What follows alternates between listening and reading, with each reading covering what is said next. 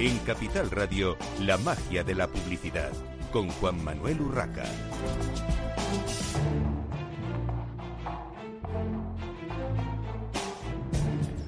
Buenos días, un viernes más a la magia de la publicidad en Capital Radio.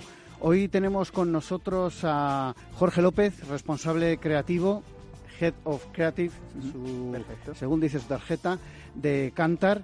Tenemos también con nosotros a Nacho Somalo y Pablo Guenó, eh, coautores del libro Vender con éxito en Amazon. Y posteriormente, para hablar del índice de expectativas de los directores de marketing, eh, tendremos a varias personas de la Asociación de Marketing de España. De momento, comenzamos con Nacho y con Pablo hablando de este libro, Vender con éxito en Amazon. Eh, parece que Amazon ya de por sí es éxito, pero seguro que no es, no es tan fácil. Lo primero que os tengo que preguntar es cómo os habéis animado a, escribir el libro y, qué bagaje aportáis para, afrontarlo. Bueno, la verdad es que nos animamos a escribirlo porque lo que veíamos es que, por dos cosas básicamente. La primera, existe una eh, amplia necesidad de abordar este reto, es decir, las empresas son conscientes de que en Amazon hay mucho cliente y hay mucha oportunidad de venta y quieren y necesitan hacerlo. Y segundo, porque esto no es nada sencillo, es decir, abarca muchos aspectos y muchas facetas que luego iremos hablando, que hay que ir resolviendo bien cada una de ellas. Entonces, la idea es, divulgar lo que de alguna forma nosotros y algunos de nuestros eh, compañeros del sector hemos ido aprendiendo a base de bofetadas y de tortazos y de tropezones, ¿no? Eh, hacerlo sencillo para que el que venga detrás pues lo tenga un poco más fácil de lo que lo hemos tenido nosotros, nada más. Porque, Pablo, ¿en qué os habéis eh, centrado, digamos, profesionalmente hasta el momento para poder aportar estas ideas en el libro? Pues yo creo que tanto Nacho como yo tenemos la fortuna de haber visto venir la revolución del comercio electrónico hace 20 años ya. Entonces, más sabe el diablo por viejo que por diablo. Llevamos mucho tiempo en esto, desde los primeros comienzos, desde cuando empezó, empezaron las tiendas virtuales en España, que eran en pesetas todavía, ¿no? Hubo una pequeña convivencia de la peseta y lo digital. Y desde entonces hemos ido aprendiendo. Han pasado muchas cosas en el sector y lo más importante que ha pasado con diferencia es eh, esta última década la irrupción de los marketplaces, cómo ha cambiado y sigue cambiando todo. Entonces llevamos dos décadas ya peleando aquí y vemos que era importantísimo aportar al menos esa visión que tenemos y dónde creemos que están las claves del éxito, y es lo que hemos volcado en el libro. Bueno, en el libro eh, lo primero que me ha llamado la atención es que hacéis una buena em, referencia, em, plantáis una buena base en conceptos, ya que habláis de lo que es el marketplace y hacéis referencia a varios de estos eh, lugares donde comprar de forma virtual eh, y donde vender también, eh, tanto en, en, España como en otros países. Eh, ¿Por qué esta referencia? Bueno, parece mentira, pero la gente no tiene nada claro qué es un marketplace o, en qué se diferencia de una tienda online o, por ejemplo, un site de afiliación tipo Kayak o Trivago, ¿no? Hay diferencias conceptuales y sobre todo de modelo de negocio muy relevantes que a la hora desde el punto de vista del consumidor no, son, no lo son tanto, pero desde el punto de vista del que tiene que vender, del que, el que las tiene que utilizar para hacer negocio, son extremadamente importantes. De ahí surgió la necesidad de ponerlo en contexto, explicarlo y entender las diferencias y luego también explicar esa primera parte del libro que le llamamos Entender el reto, explica qué es un marketplace y su modelo de negocio y las diferencias, pero también explica los diferentes programas de Amazon y, y las diferentes formas de estar en un marketplace para, para poder aprovechar la oportunidad. El caso Amazon y sus programas Vendor y Seller, eh, ¿cómo se aproximan a, las empresas o qué aportan realmente a las empresas? Esto es importante entender además que es complicado porque prácticamente cada seis meses eh, cambian las reglas de juego dentro de Amazon. Amazon es un marketplace, es un marketplace bastante peculiar, está muy influenciado, es de los que denominamos híbridos porque es parte marketplace pero también parte interesada, ellos mismos venden dentro de su propio marketplace, cambian las reglas de juego frecuentemente, cambian el nombre de las cosas. Entonces nos gusta a nosotros eh, explicarlo en los siguientes términos. Eh, tú puedes relacionarte con Amazon o con un marketplace siendo primera parte o siendo tercera parte. Siendo siendo una parte interesada que vende activamente, tienes un puesto en el mercado, por entendernos, o siendo un proveedor de aquellos que son el marketplace en sí. Entonces, esto es lo que se denomina hoy en día programa vendor o programa seller. En el programa vendor no eres más que un proveedor de Amazon, te quitas mucha de la complejidad, tienes otra, por supuesto, pero dejas en manos de Amazon lo que sabe hacer muy bien, que es vender tus productos. No es un programa al que optas, es un programa al que te invitan, básicamente. Entonces está reservado en principio para empresas más grandes o productos más específicos donde Amazon ve un gran potencial y prefiere hacerlo. Perdón, antes de que sigas explicando la parte de Seller, eh, cuando dices te invitan, significa que Amazon invita a un fabricante concreto porque conoce su producto o sus productos, invita a que sea proveedor de Amazon, pero digamos no le, no le deja entrar hasta el final, hasta la cocina, sino que simplemente le dice, bueno, tú dame, véndeme lo que sea y eh, yo te coloco en mi marketplace. Básicamente le quita el control sobre el precio, a partir de ese momento Amazon ha comprado la mercancía a un precio estipulado y juega con el precio posteriormente de venta. Le quita la complejidad de la logística, Amazon absorbe esos productos, los recepciona en sus almacenes, que son absolutamente fantásticos. Y un tema muy importante que, que se suele olvidar cuando se vende Amazon es que luego Amazon también toma la decisión en ese momento en qué mercados vende ese producto. Porque hay veces que la gente piensa, me lo ha comprado en España, lo venderá solo en España y luego resulta que se encuentra con su producto vendiendo en Alemania o en Reino Unido y eso no se lo esperaba, ¿no? Ocasionando problemas a veces importantes con políticas de distribución, ¿no? Esto es algo que, que ha explicado antes Pablo. En el momento que tú le vendes a Amazon pierdes el control. La mercancía es de otro, es de Amazon y va a hacer con ella lo que considere oportuno y en cualquier punto del mundo, como estabas eh, mm, puntualizando muy, de forma muy, muy precisa e interesante. Eh, Pablo, continúa entonces. Eso es. La manera más tradicional de empezar a relacionarse con Amazon y con un marketplace es ser un seller, ser un vendedor. A fin de cuentas, un marketplace no es más que un punto de encuentro entre oferta y demanda. Entonces, hay muchos distintos actores que traen esa oferta, como en un mercado antiguo, por, por visualizarlo, o como en un centro comercial. Y entonces, toda la problemática, toda la operativa de esa venta recae y es responsabilidad de este seller. Este sí que es un programa abierto a cualquier persona. Es tan sencillo como ir a la página, registrarse y puede ser un vendedor individual o una gran corporación que decide actuar en este modelo. También tenemos que tener en cuenta que en este modelo es en el que tenemos capacidad de fijar el precio al que se va a vender, de tener los stocks disponibles incluso en nuestro poder, en nuestros almacenes, de trabajar la descripción del producto hasta cierto punto. Tenemos más control. Es más parecido al comercio o al comercio electrónico de toda la vida. Estamos en la magia de la publicidad en Capital Radio. Eh, una curiosidad mm, de, marketing y publicidad. Cuando eres proveedor Amazon cuando, o sea, cuando estás en el programa vendor, me refiero, ¿Amazon te obliga a hacer marketing? Sí, vamos a ver, no, eh, cuando estás en el programa vendor, eh, entras a negociar exactamente igual que negocias con cualquier otro distribuidor. ¿Qué quiero decir con esto? Bueno, pues igual, o sea, tú vas, por ejemplo, a venderle al corte inglés y, pensarías o podrías pensar que solo te vas a negociar un precio de compra. No es así. El corte inglés te obliga a hacer una serie de acciones publicitarias, ¿no? Pues en Amazon exactamente igual, ¿no? ¿De qué depende cómo se fijan esas negociaciones? De obviamente la capacidad de negociación de cada una de las partes. Amazon tiene mucha, pero si tú eres Apple, pues tienes también mucha, ¿no? Entonces, al final, la inmensa mayoría de los vendors acaban teniendo que pagar rappels y eh, compensaciones publicitarias para que su producto pueda estar hay una diferencia interesante frente a otros canales en cuanto al marketing, es que Amazon tiene una enorme cantidad de datos y es dueño absoluto de la plataforma. Tiene una capacidad fantástica de predecir cuánto se va a vender. Por lo tanto, cuando Amazon se aproxima a ti y dice tienes que aportar esta cantidad en concepto de marketing, a cambio vamos a conseguir tantas ventas, es muy probable que ocurra así. Todo el círculo está controlado por Amazon. Con lo cual, es una relación de, por supuesto, negociaciones duras, pero también es muy gratificante. Cuando ya estás en ciertos niveles de venta en el programa Vendor, descubres que hay intereses bastante alineados. Y entonces, si aportas esa parte de tu margen, vas a conseguir las ventas que te proponen. Esto se ve claramente en días como el Prime Day o el Black Friday, donde Amazon meses antes ya te hace, te dice cuánto vas a vender ese día, ¿no? Te dice, vas a vender un millón y medio de euros ese día, apórtanos 40.000 en temas de marketing. Tú haces las cuentas, si te salen, pues dices que sí, y luego esto ocurre. Y si dices que no, te, salen, pero del, negocio, ¿no? Te, quitan del negocio. Alguien venderá tu producto que habrá dicho sí a Amazon. Exacto. Bueno, en el libro, eh, lógicamente, vender con éxito eh, es, un concepto muy complejo.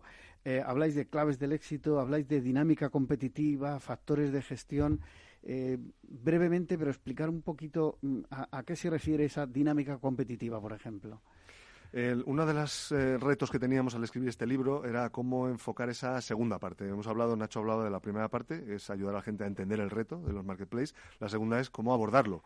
Hemos querido, y esto ha sido difícil, pero creemos haberlo conseguido, hemos tratado de partir en fases, en etapas o en grandes preguntas que se tiene que hacer la gente para plantearse vender o no vender en Amazon. Luego, el éxito, que es la coletilla o lo importante, viene de hacer todas las cosas bien. Al final, si todo se hace bien, lo razonable es que haya éxito al final. Pero hay que hacer seis cosas muy bien. La primera es presencia. ¿Cómo vas a estar relacionado con un marketplace como Amazon? ¿Vas a querer ser vendor? ¿Vas a querer ser seller? Esto es muy importante entenderlo, todas las implicaciones que hay.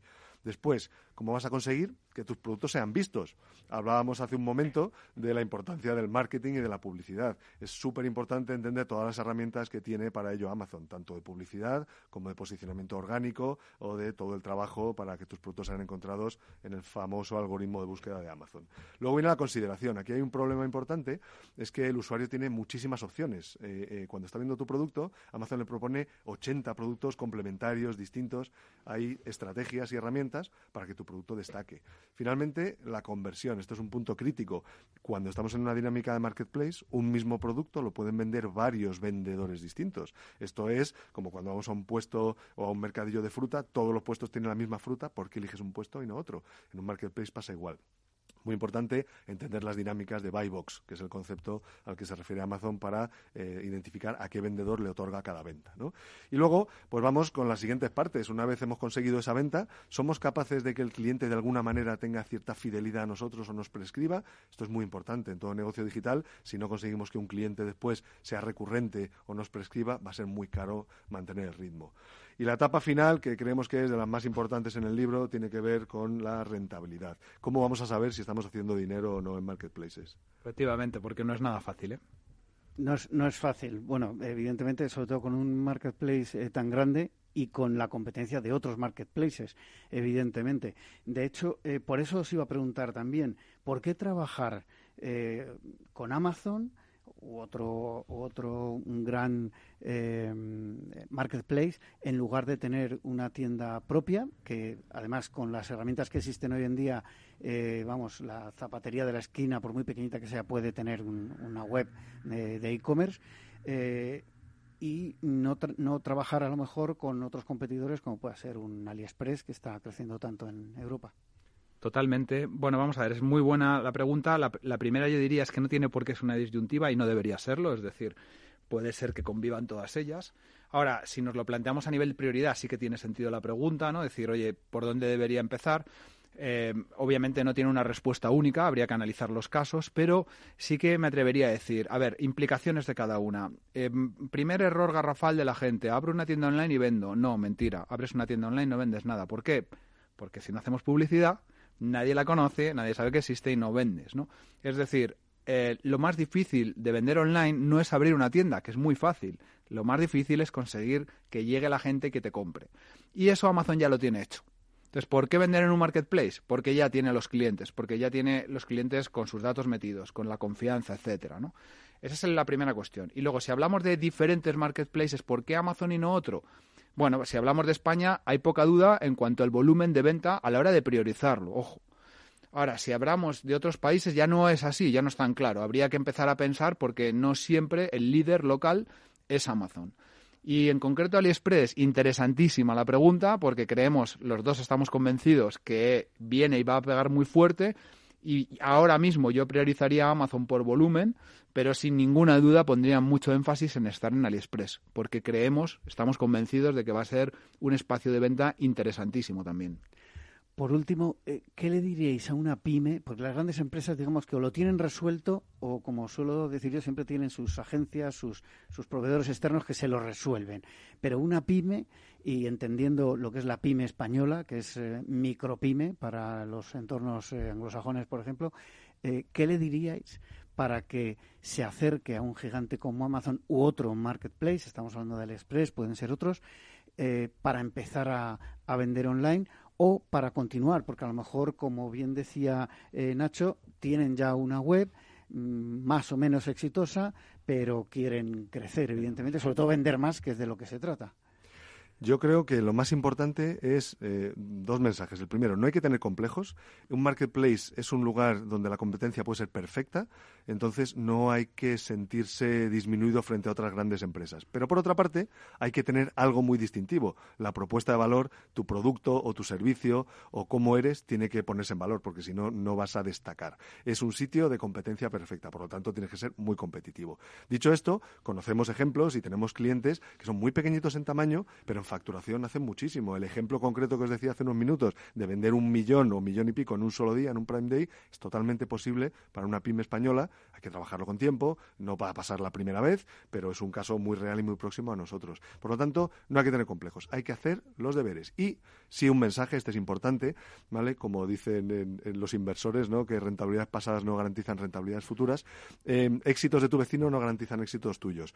Amazon cada vez, y en general los marketplaces, son menos permisivos al error. Cuando nosotros empezamos, nadie sabía, pues nos metíamos tortas y ya está. Ahora, que hay mucha competencia, que viene con los deberes hechos, si no haces las cosas bien, no solo no vas a destacar, sino que te pueden echar, literalmente, te pueden hacer cierre de la cuenta. En mi experiencia no es más fácil para los para los grandes que para los pequeños. ¿eh? La experiencia personal. Los grandes tienen muchas dificultades también para entenderlo. De hecho, se están incorporando más tarde.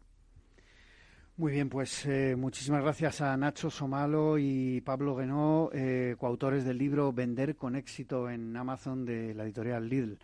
Bueno, eh, mucho éxito con, con, el libro. Nosotros continuamos en la magia de la publicidad en Capital Radio. Tenemos, como decía al principio, con nosotros a Jorge López, responsable creativo de, de Cantar, que nos va a hablar de un tema que me parece súper interesante. Yo siempre he creído que Mm, los festivales. Los festivales eh, de publicidad eh, son eh, grandes escaparates para los creativos, pero muy pocas veces se ha hablado de la rentabilidad de la creatividad, que está claro que, está ahí, pero otra cosa es que lo que se hace en los festivales y lo que gana en los festivales sea realmente rentable. Jorge, ser original en publicidad ayuda a ganar premios, pero ¿es suficiente para generar retorno de marca, por ejemplo? Hola, buenas. Pues la verdad, eh, nosotros lo que hemos hecho es un análisis de lo que son diferentes campañas que han ganado premios. En este caso, cuando hablamos de creatividad, son premios en Cannes. Y lo que vemos es que creatividad y efectividad son dos cosas diferentes. Es decir, eh, en los análisis que hemos realizado, todas las campañas que realmente hemos, eh, testado de creatividad sí que eh, tienen una muy buena capacidad para impactar. Es decir, son originales, la gente se involucra eh, a través de, pues, digamos, recursos creativos que ayudan a que estas creatividades destaquen que es algo que es imprescindible en la publicidad. Es decir, cuando hablamos de una campaña es efectiva, si una campaña no es creativa, si una campaña no conecta, eh, ya tenemos un problema de inicio y la campaña no va a ser efectiva. Es decir, eh, tener creatividad no te garantiza ser efectivo, pero si no eres creativo no vas a ser efectivo. Entonces, tenemos que tener muy claro que hay que apostar siempre por la creatividad, porque es la forma de que la publicidad funcione. Luego, a partir de ahí, hay otros elementos que hay que tener en cuenta para que veamos que realmente esas campañas ayudan a generar ese retorno para la marca. Y eh, lo que vemos es que esto no ocurre así. Sí, de hecho, a mí me ha llamado la atención eh, hace poco una campaña eh, que he empezado a ver, digamos, relativamente tarde en mm. España respecto a eh, Cannes 2018 y la he visto recientemente, o sea, ya pasado la mitad del año 2019 en España y que realmente, bueno, pues fue, fue ganadora, pero sin embargo al verlo eh, te das cuenta que algo ha pasado por el camino que quizá no, lo han utilizado porque eh, bueno, pues a lo mejor no ha sido rentable en, en los test en otros, en otros países, pero evidentemente, bueno, son, son cosas mm, eh, distintas, aunque tiene la base de necesidad creativa, como, como bien apuntabas. Pero ya eh, concretando, Jorge, analizando los anuncios galardonados en Cannes Lions 2019, decís en vuestro estudio de en vuestro análisis de Cantar que tres de cada cuatro anuncios fracasan en generar ROI. A mí, evidentemente, esto para mí es un titular, claro, me ha, sorprendido mucho, no, muchísimo. Sí, es así. Es al final lo que veíamos es en este análisis es que cuando analizas la publicidad tiene dos tipos de retorno, ¿no? Uno en el corto plazo y otro en el largo plazo. Cuando hablas en el corto plazo, hablas básicamente, por un lado, hasta qué punto es capaz de generar visibilidad para la marca, pero también hasta qué punto es capaz de generar un aumento de cuota de mercado en el corto plazo. Es decir, si generas más ventas, sobre todo entendido como cuota de mercado en el corto plazo. Y luego en el largo plazo, que es también un elemento fundamental, es hasta qué punto consigues construir marca. ¿Vale? Porque cuando hablamos de construir marca, hablamos de cómo la marca cada vez se hace más relevante y más diferencial. ¿Por qué? Porque si tú llevas una estrategia, por ejemplo, de campañas eh, muy de performance, que es algo que eh, había una crítica dentro del, último año de los, de los Cannes Lions, eh, la IPA, que es la Asociación de Profesionales de la Publicidad de, Reino Unido, hablaba de que había caído la, eficiencia de la publicidad en, un periodo de, de 10 años de un 12 a 1 a un 4 a 1. 12 a 1 significa que las campañas que eh, ganaban premios eran 12 veces más eficientes de las que no ganaban premios y en el último año se habían quedado en un 4 a 1. en este análisis que hacía la IPA lo que decía es que el problema venía de que eh, los anunciantes cada vez están pensando más en el corto plazo, están pensando más en campañas de performance que únicamente miran el corto plazo. Y cuando hacíamos nuestro análisis se veía que es así, pero también eh, que las campañas que ganan premios tienen otro tipo de problemas. Y cuando hablamos de otro tipo de problemas, pues eh, identificamos o, tenemos muy claro tres. Uno es que eh, no siempre tienen una buena identificación a marca. Entonces, esto es un ejemplo muy sencillo, lo podemos ver en, si pensamos en los anuncios que hemos visto en la última semana o en el último día, pues lo podemos recordar. Pero si no sabemos de qué marca es ese impacto no sirve para nada pues eh, para que la publicidad empiece a funcionar y no solo sea creativa, no solo tienes que acordarte del anuncio, sino que tienes que acordarte de quién lo estaba anunciando, porque si no, no, no hay un posible retorno para la marca. Sí, de hecho en España tenemos un claro ejemplo hace ya unos años, pero con una compañía aseguradora que utilizaba un, bueno, pues un animal del, del Polo Norte que al final mm. eh, resulta que la gente lo asociaba a otra marca, otra compañía de seguros. Fue un mm. tema, vamos, eh, clave. Yo creo que hay que, hay que pensar en eso, mm. no solo en la creatividad, sino eh, en el resultado. Eso es. En el análisis profundizamos algo más y hablamos de que hay dos, dos formas claras en las que tú consigues que tu marca sea recordada. Una es que esté bien integrado en la historia, es decir, cuando tú piensas en una historia o piensas, por ejemplo, en una película, tú no, tú no haces una mención continua de la publicidad eh, o digo, de, la película en la que vas narrando cada diez minutos una frase para resumirlo. No es, no es, una narración lineal, sino que tú vas recordando momentos puntuales que son aquellos que captan tu atención y que son los que son principales para la historia. Si tú ahí en esos momentos principales estás, dentro de la publicidad, serás recordado. Y el otro elemento es el que mencionas.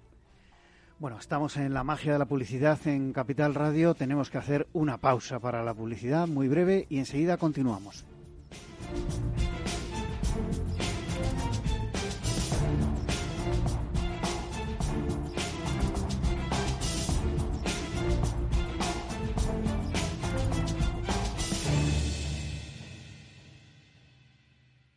Cuando comenzábamos, en el año 95, no imaginábamos que 20 años después más de 100.000 personas utilizarían nuestras herramientas de inversión.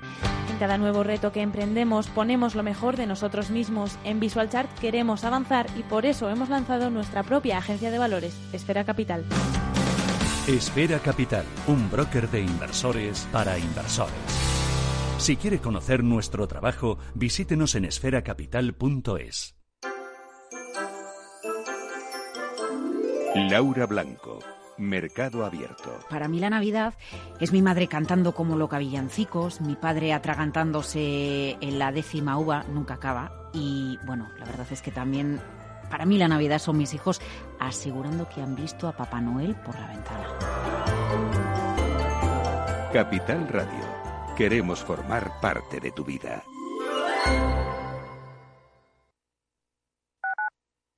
Capital Radio Madrid 105.7.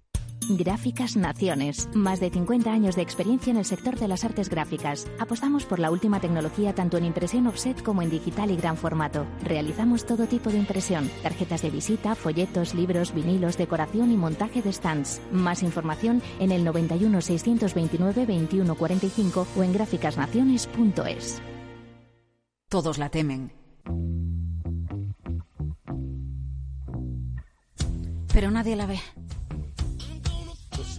Recesión. Recesión. Recesión. Recesión. Recesión.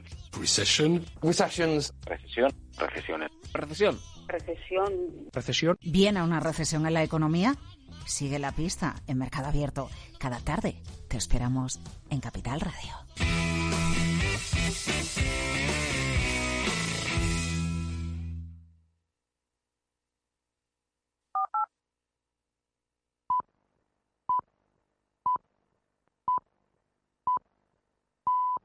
La magia de la publicidad con Juan Manuel Urraca.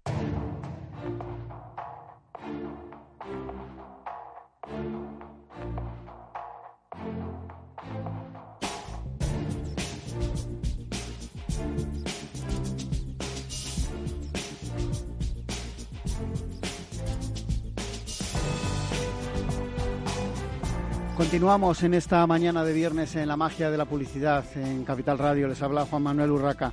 Estábamos hablando con Jorge López, responsable creativo de Cantar, sobre ese análisis, eh, importante análisis de los anuncios galardonados en los Cannes Lions 2019. Y hablábamos de eh, ese eh, potencial fracaso, potencial real fracaso en generar ROI de tres cuartas partes de, los anuncios. Eh, hablabas, eh, Jorge, de mm, la dificultad de relacionarlos con la marca. Solo una cuarta parte fueron fácilmente relacionados con, con la marca, estos anuncios eh, ganadores de diferentes categorías y premios en, en Cannes. evidentemente,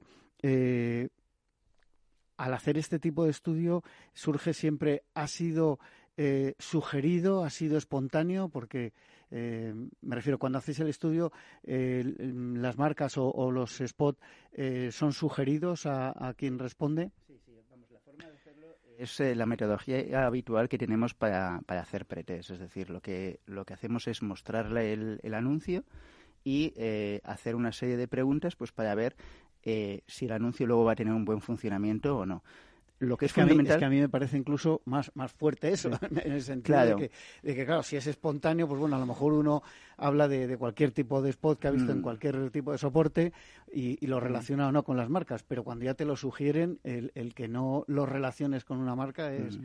es más fuerte todavía. Perdona. Sí, sí no, eh, en, ese sentido, eh, lo que nosotros eh, hacemos es unas validaciones que se basan en lo que es nuestra experiencia con, pues, con nuestra base de datos, que es de más de 200.000 anuncios, y en las que sobre todo lo que hacemos un ejercicio es con, con los clientes que tenemos de ir viendo si realmente eso luego tiene un retorno para la marca. De esta forma tenemos muy claro cuáles son las métricas que hay que utilizar y, por qué hay que utilizarlas. Al final es porque tenemos una experiencia y un análisis detrás que nos sirve para eh, identificar y tener claro que esas son las métricas fundamentales y no otras. Y en cuanto a mm, la relación de, eh, de este, estos datos que habéis mm. sacado con los distintos países, eh, ¿en qué países digamos, eh, no sé si hay mm. si tienes el dato, en qué países esta tendencia es más clara a, no relacionar los spots con la marca? Claro, este, este tipo de análisis lo hacemos a nivel global. ¿Por qué? Pues porque los eh, Cannes Lions tampoco son, son tanto los ganadores. Es decir, si pensamos en las marcas que han, que han ganado en España, pues no tendríamos una muestra suficientemente representativa como para poderlo ver. Entonces, este análisis lo hacemos siempre a nivel global. La forma de hacerlo es, pues, eh, con anuncios que hemos testado nuestros de clientes que luego han sido ganadores de los premios y luego, por otro lado, pues eh, complementándolo con otra serie de anuncios que nos diesen una base más robusta para, para poderlo ver. Bueno, y en cuanto a mm, eh, las valoraciones y las alternativas, no sé si habéis valorado eh, o habéis propuesto algún tipo de, solución, de alternativa para romper esta, esta inercia. Claro, eh, hay una, una, parte fundamental y es entender eh, cuál es el objetivo de la campaña. Muchas veces, o cuando vemos eh, lo que son los anuncios que han ganado Cannes Lions, hay, hay momentos, hay algunos de ellos que realmente luego han tenido muy pocos pases, es decir, no tenían un objetivo claramente de luego tener una contribución para la marca, sino que era más bien un objetivo de, de ganar premios. Si es así, está bien. La cuestión es que cuando tú tienes campañas que a nivel general lo que están buscando siempre es tener un retorno para la marca, es decir, decir, tú tienes que justificar dentro de tu compañía que realmente esa inversión es necesaria y que va a aportar para la marca, es ahí donde tienes que tener claro cómo medirlo. Y para ello, lo fundamental es, o una de las cosas que nos ayuda siempre, es tener el, punto de vista del consumidor, es decir, poder incluir dentro del proceso creativo cuáles son las, las opiniones del consumidor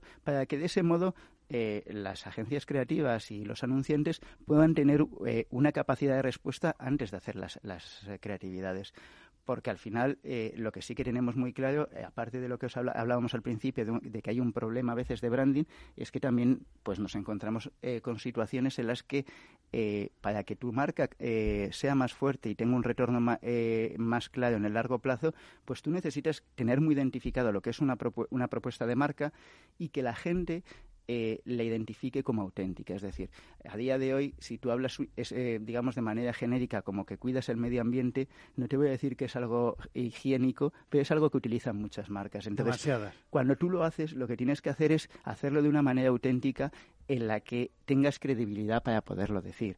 Eh, y esa credibilidad es desde tu histórico y desde el cómo lo haces y qué es lo que haces. Y, ahí es cuando conseguirás que tu marca sea realmente percibida como relevante y diferencial. Y el último tema son las emociones, es decir, eh, tienes que estar utilizando las emociones correctas. Muchas veces, o por ejemplo en Navidad, es muy claro, eh, se tira muchas veces, digamos, de ternura, estamos avanzando ya más hacia la nostalgia, incluso hacia emociones que son negativas, y esas emociones negativas pueden, eh, pueden, ser, eh, pueden tener un buen retorno si son utilizadas de la forma correcta. Es decir, no puedes eh, transmitir hacia la marca una imagen o que la marca quede asociada a, elementos emocionales negativos, salvo que seas la DGT, que sí que es verdad que la DGT lo trabaja de una manera muy clara, pero tiene credibilidad. Le vuelve a pasar lo mismo, es decir, desde, desde su propuesta y desde su hacer, tiene credibilidad para decirnos que en estas fechas no bebas. Por, terminar, y te pediría que fueses breve, Jorge, em, ¿qué valoración hacéis y, qué tendencia veis de futuro en festivales como, como Cannes Lions? Yo siempre he dicho que los festivales creativos son bastante endogámicos y que al final esto provoca mm. también, bueno, pues e, esta situación que, que analizáis ahora, ¿no? Que, no mm. que, los premiados no sean tan eh, rentables. Bueno, eh, cumplen una parte importante y es verdad que cuando hablábamos eh, de, cuáles son los elementos fundamentales que debe tener la publicidad, una es que sean creativos. Entonces, al final, eh, es cierto que sirven de inspiración para generar creatividad. Lo que tenemos que tener claro en la gestión de, de todo lo que es el proceso creativo y en la gestión de la marca es que ser creativo exclusivamente no te garantiza el éxito. Si es así, es positivo, es decir, porque la creatividad es fundamental.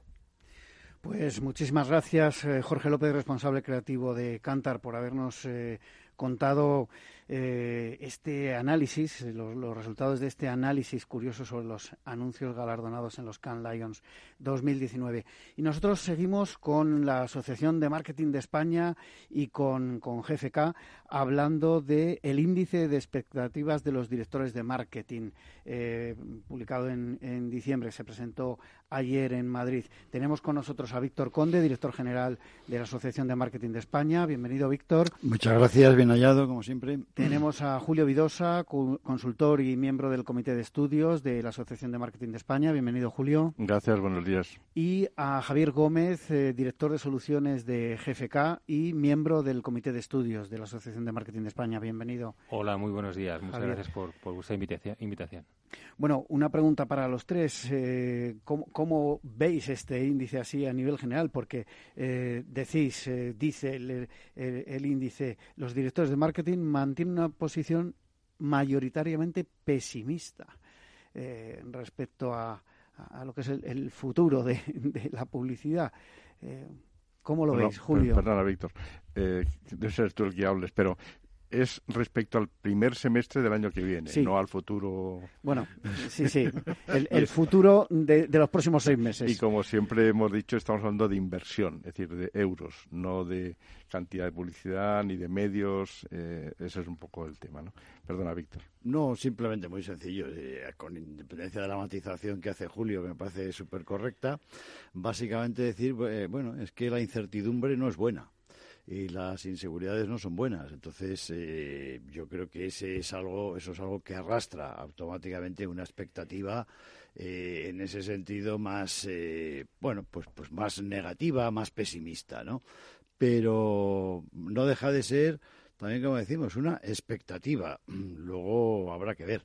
El segundo semestre, por ejemplo, del año 19 pues al final ha resultado, luego lo comentarán tanto Julio como, eh, como Javier, eh, ha resultado ser eh, incluso un poquito o ligeramente mejor de lo que decían los, los, los directores de marketing, de lo que decíamos en el índice en el mes de julio. Quiero decir que, bueno, pues conforme yo creo que se vayan despejando las dudas o las incertidumbres, hacia en un sentido o en otro, pero dejan de ser incertidumbres, ¿no? que eso lo, lo comenta muy bien, muy bien Julio. Sí, porque eh, el índice da un incremento eh, significativamente superior de 20 puntos básicos en cuanto a eh, hasta alcanzarlos el 59%, ¿no?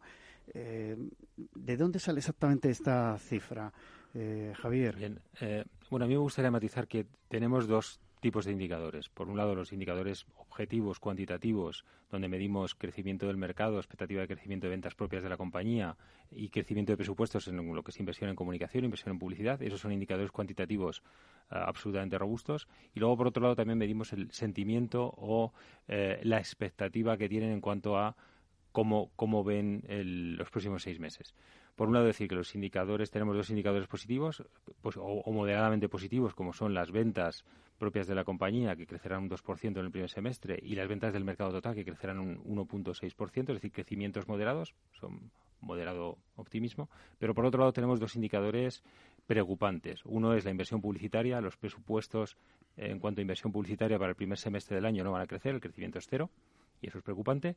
Y por otro lado, el sentimiento o el clima general que nos encontramos en los directores de marketing, que es un clima general, como decías, de pesimismo. Ha crecido hasta un 59% los directores de marketing que declaran ser pesimistas respecto a lo que es el primer semestre del año y, por tanto, esos dos indicadores son preocupantes. Si tuviésemos que poner un titular a los grandes resultados que hemos obtenido, pues hablaríamos de desaceleración, enfriamiento, moderación del crecimiento, eh, una fase de madurez del ciclo eh, donde ya crecimientos por encima del 2% son, o de 2,5% son complicados de encontrar y es un crecimiento mucho más moderado.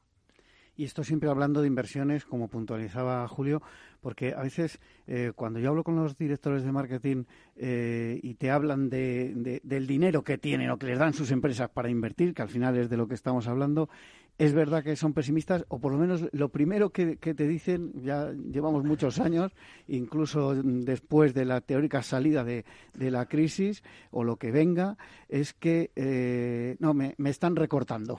Lo, primero que dice todo el mundo. Luego ya se matiza por sectores, etcétera, que ahora entraremos también un poquito a, que nos contéis cómo lo ven por sectores, pero es verdad que esa percepción eh, ya parece que se ha instalado en el argot de los directores de marketing, ¿no? Frase me, me están recortando, eh, el año que viene tendré menos.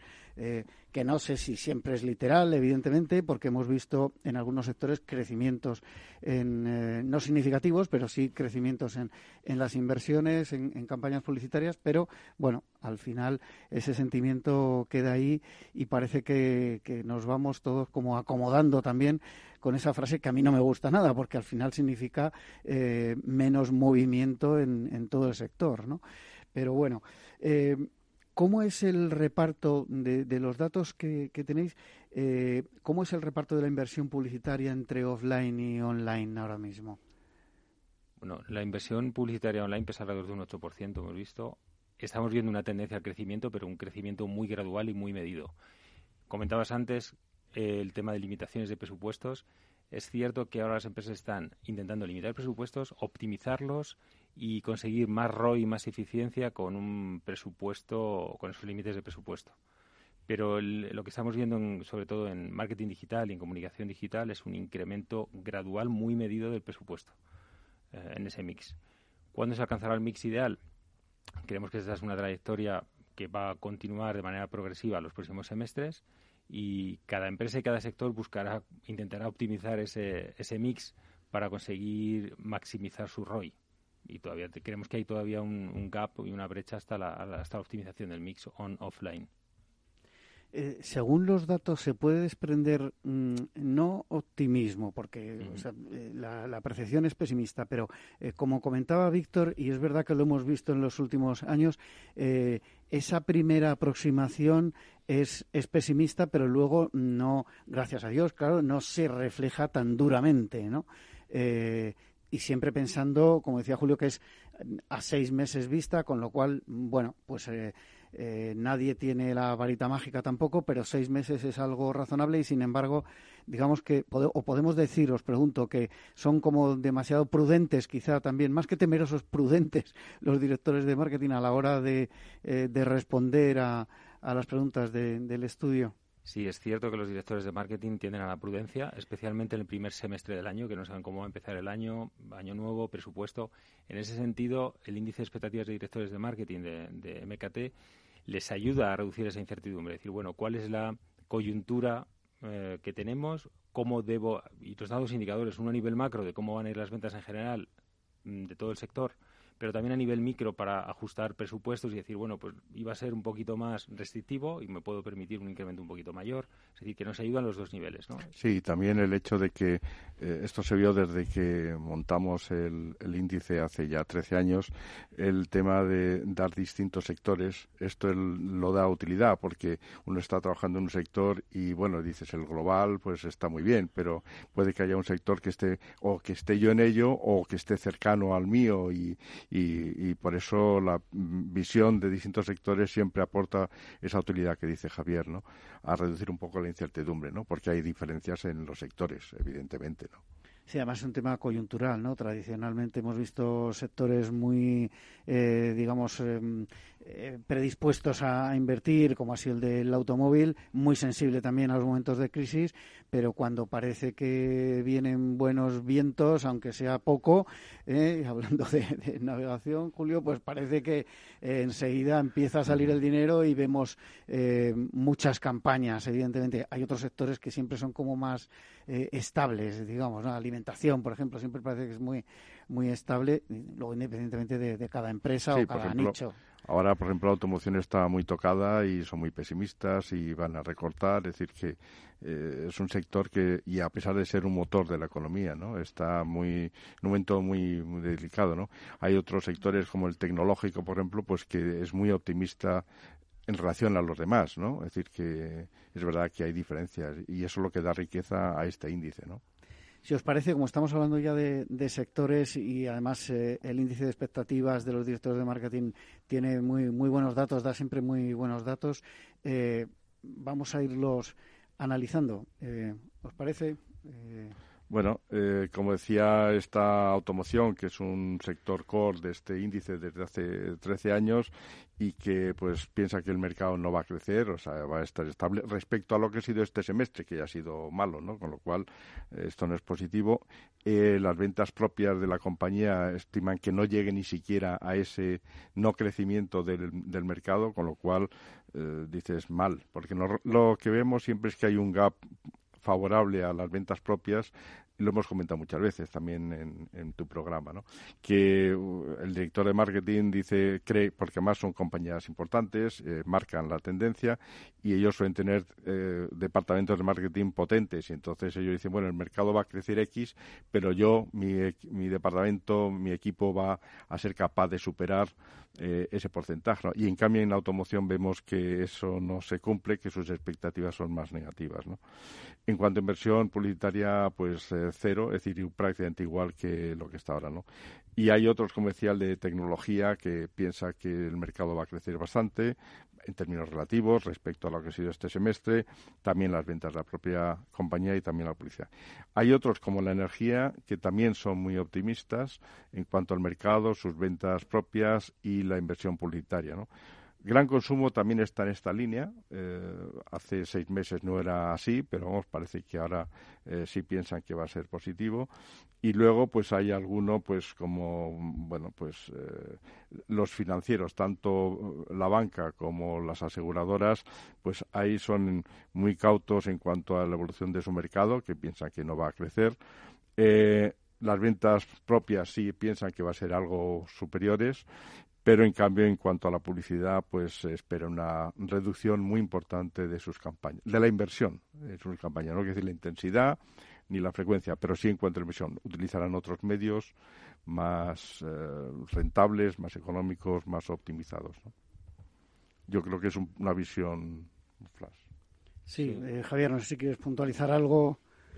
Bueno, yo creo que ha hecho Julio un buen repaso de cuál es el desglose sectorial de, los índices del total mercado de ventas propias e inversión publicitaria.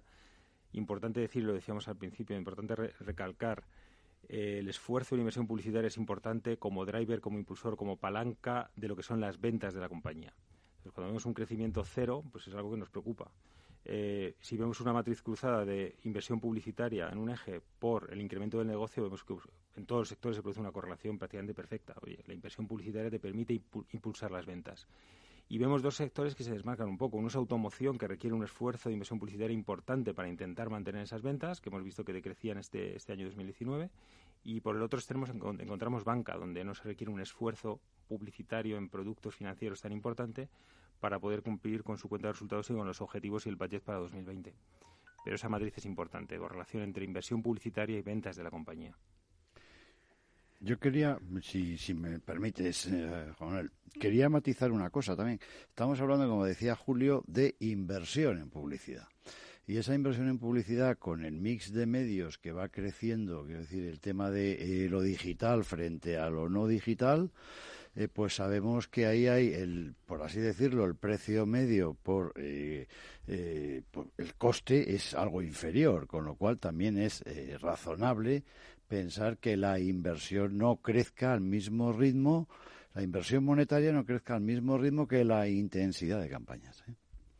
Sí, de hecho, mm. el otro día estaba mirando un índice de la presión publicitaria en televisión Evidentemente, eh, bueno, hacía una referencia además el estudio, eh, una información que, me envía Imedia, en este mm. caso, eh, hacía una correlación también con lo que era los precios. O sea, es que al final, claro, puede mantenerse la presión, incluso subir con menos inversión. esta es la cuestión. Como estaba referenciando Víctor a la parte digital, que evidentemente si va cogiendo cada vez más peso, pero los costes eh, por la programática, por bueno, pues por, por, la situación de mercado también, por los costes generales que, que bueno, pues eh, se están reduciendo o como mucho en digital manteniéndose, pero se pueden hacer, como se suele decir, más cosas por el mismo dinero o menos, al final, claro, eh, la televisión, por ejemplo, que, que mencionaba al principio, que eh, siempre ha sido una partida tan grande para los, para los anunciantes, para los grandes anunciantes, el gran consumo, automóvil que contábamos, comentábamos, etcétera, etcétera, pues evidentemente al final eh, se puede mantener la presión con menos dinero si, si caen los precios. Otra cosa es que eso no deja de ser mm, quizá puntual o bueno, se puede extrapolar a, a, lo largo del año si se mantiene esa bajada de precios, esa contención. Luego ya ya veremos a ver qué a ver qué pasa ¿no? Eh, bueno a mí me gustaría eh, lanzar un, mensaje optimista y es que aunque sean pocos un 15% de los panelistas eh, lo ven mejor o sea son son más que optimistas y un 43% lo ven igual o sea que eh, de alguna manera, aunque evidentemente el dato conjunto no es eh, de mejoría, pero por lo menos hay eh, cierta prudencia quizá también y, bueno, parece que no, no está tan mal. no sé por vuestra percepción, ya más personal quizá, cómo veis este, este primer semestre del año. Bueno, eh, tú lo has dicho, ¿no? Son cautos y son precavidos y, sobre todo, como ha dicho antes Víctor, la incertidumbre es eh, lo peor que puede suceder a una empresa, ¿no? Es decir, si la certidumbre es incluso negativa, pues puedes actuar. En un ambiente de incertidumbre, pues es muy complicado porque no sabes, ¿no? y ellos lo que están mostrando siempre hay una hay un, comportamiento parejo hemos visto en el índice salvo algunos años en los cuales se rompe por la crisis etcétera entre lo que es las expectativas de un primer semestre a un segundo semestre. Siempre hay ahí un, unas pautas eh, parejas no sí yo yo me he encontrado personalmente dos temas eh, la coyuntura con la que veníamos en septiembre, octubre y noviembre no era buena en grandes indicadores macroeconómicos, en índice de confianza del consumidor, confianza empresarial, índice de confianza del inversor, no eran buenos. Nos hemos encontrado un mes de diciembre donde eh, bueno, parecía que estábamos abocados, abocados a una recesión y no, no es así, ¿no? Un mes de diciembre mejor. Aún así, las entrevistas del índice las hemos acabado el 16 de diciembre, es decir, están recién sacadas del horno y el director de marketing sigue con esa incertidumbre. Y hemos recibido en, la Asociación de Marketing llamadas para, oye, ¿tenéis ya el índice para intentar ayudarme a perfilar planes de actuación? Pero es verdad que, que tienden a ser prudentes, pero luego los resultados que estamos viendo en los semestres no son, no son malos en absoluto. Bueno, pues eh, yo creo que lo han dicho perfectamente Julio y Javier. esta es la esta es la realidad. Yo creo que, que hay eh, no sé si hablar de pesimismo o hablar de prudencia, ¿no? De prudencia frente a una situación que todavía eh, presenta incertidumbres, que todavía no se despeja, pues situación política, situación económica internacional, etcétera, etcétera. Quiero decir, hay varios, varios factores, pero, pero bueno, yo mm, comentando lo que tú decías también.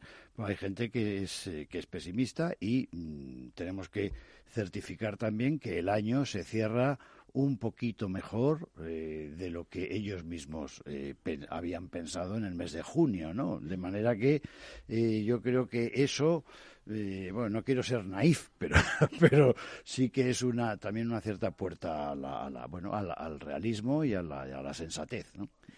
Eh, yo comentarles una anécdota. Ayer comía con un eh, director general de una multinacional tecnológica. Eh, no es de las grandes, con lo cual su responsabilidad también implica marketing y, los presupuestos publicitarios.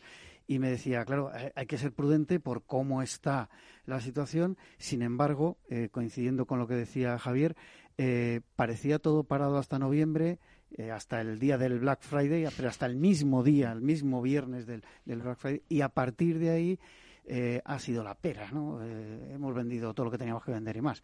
Bueno, no significa una garantía de que puedan invertir o que a esta empresa desde su matriz le den dinero para invertir mucho en, en el año que viene, pero era optimista, razonablemente optimista dentro de su prudencia. No, y perdona, eh, lo siento, Julio, pero tenemos que irnos a la publicidad. Eh, hasta aquí lo que ha dado de sí la magia de la publicidad en Capital Radio en este viernes. Les habla Juan Manuel Urraca.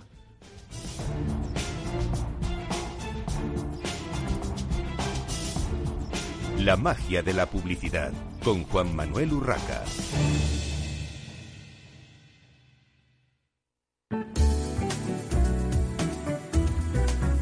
Quienes hacemos Capital Radio te deseamos una feliz Navidad. Hola. Pues mira, ha habido momentos en los que me he sentido un cliente de segunda. Muchas veces las entidades de ahorro tradicionales se han guardado bajo la manga los mejores productos financieros para los grandes patrimonios. Y esto, si te digo la verdad, no me parece normal. Por eso, Finambest es revolucionario los mejores fondos de inversión a mi alcance y al de todos, porque te da más rentabilidad por tus ahorros gracias a sus bajas comisiones, porque no tiene letra pequeña, porque no se guardan ases en la manga. Lo normal. Entra en finambest.com y descubre que lo normal es extraordinario. Lo normal es Finambest. Ya no estamos en la era de la información, estamos en la era de la gestión de los datos y de la inteligencia artificial. El tratamiento inteligente de estos datos proporciona un valor enorme a las empresas en sus procesos de negocio. En Piper Lab ayudamos a nuestros clientes a tomar decisiones de negocio basadas en datos. Escúchanos todos los lunes a las 10 y media de la mañana en el espacio de Big Data de Capital, la Bolsa y la Vida. Tu radio en Madrid 105.7, Capital Radio. Memorízalo en tu coche. ¿Quieres celebrar una Navidad astorgana? Pues ya sabes, la auténtica cocina de Astorga está solo en el Astorgano. Si quieres degustar nuestros productos más típicos, nuestras carnes, guisos y nuestros postres caseros, en el Astorgano te los preparamos. Llámanos y te elaboraremos un auténtico menú astorgano de Navidad. Reservas para particulares y empresas en el 91 579 6261 o en calle Pensamiento 25. El Astorgano, la auténtica experiencia maragata, también en Navidad.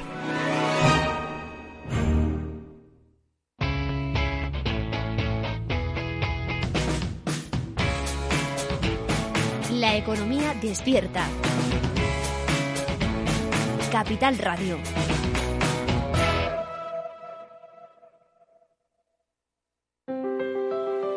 Si te gusta la cocina gallega de siempre, en el Mesón Gallego 1 y el Mesón Gallego 2 encontrarás los mejores pescados y mariscos de las costas junto a recetas de la Galicia interior, además de las carnes de Sanabria y los mejores embutidos de Zamora y nuestra terraza. Te esperamos en la calle Muller 35, teléfono 91 579 3623 y en la Plaza de la Remonta 13, teléfono 91 579 0769. Una recomendación del programa gastronómico Mesa y Descanso.